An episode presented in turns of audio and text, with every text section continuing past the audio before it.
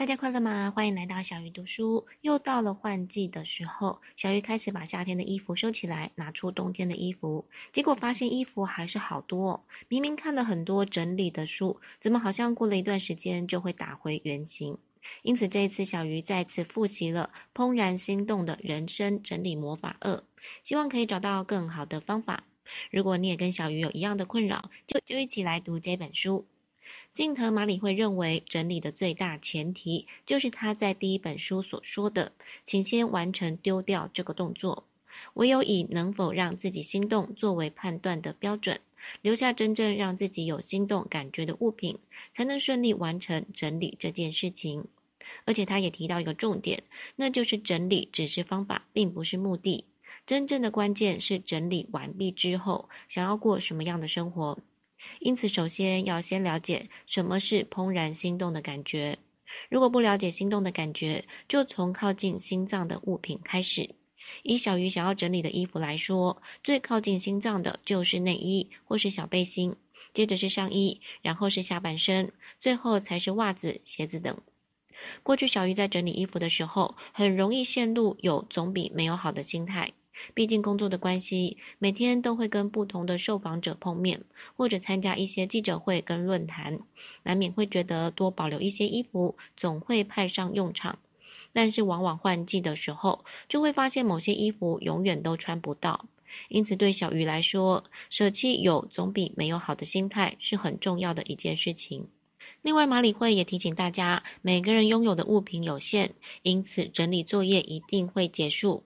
如果你曾经跟小鱼一样，看到堆积如山的衣服就开始觉得泄气，也可以学小鱼的方法，一天整理一个类别，比方先整理上衣，第二天再整理裤子，我觉得也是一个不错的方法。先找到一点点小成就，就有信心跟动力继续整理下去。再看第二个重点，如何打造让自己怦然心动的居家空间。自从我看了《我的家空无一物》这一出日剧，小鱼就很羡慕空无一物的居家环境，这点就很符合马里会建议的，将家里打造成宛如美术馆的心动空间。因此，与其漫无目的的收拾整理，不如先好好思考一下自己理想中的环境究竟是什么模样。心中有了蓝图，自然会更有动力前进。马里会也建议大家打造私人空间，拥有自己专属的能量景点。以小鱼自己来说，床边的小木桌就是我专属的私人空间。小木桌是老公特别为我定制的，无论是高度、宽度或是长度，都很适合我。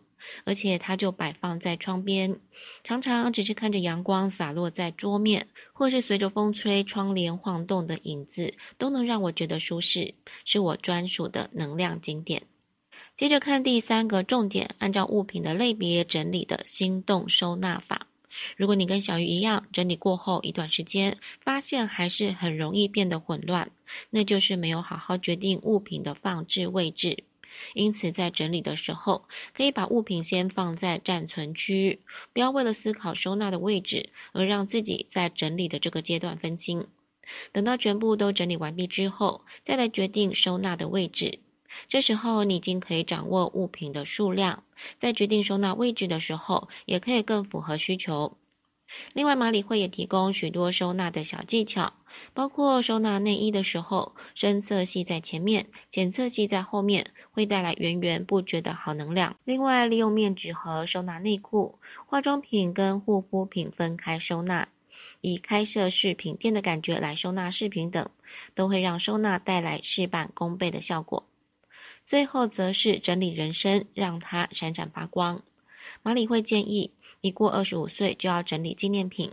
以前小鱼不懂，但是等到保留越久才来收拾的时候，才发现变成了一件苦差事。无论是信件、卡片、玩偶、礼物等，光是拿出来整理就是一件浩大的工程。因此，小鱼过去曾经花了好多时间，一点一点的整理。现在则因为纪念品保留的越来越少，偶尔想要整理的时候，真的是觉得轻松许多。不知道大家是否有其他的收纳小技巧？欢迎跟小鱼分享。小鱼读书，下一次要读哪一本好书？敬请期待。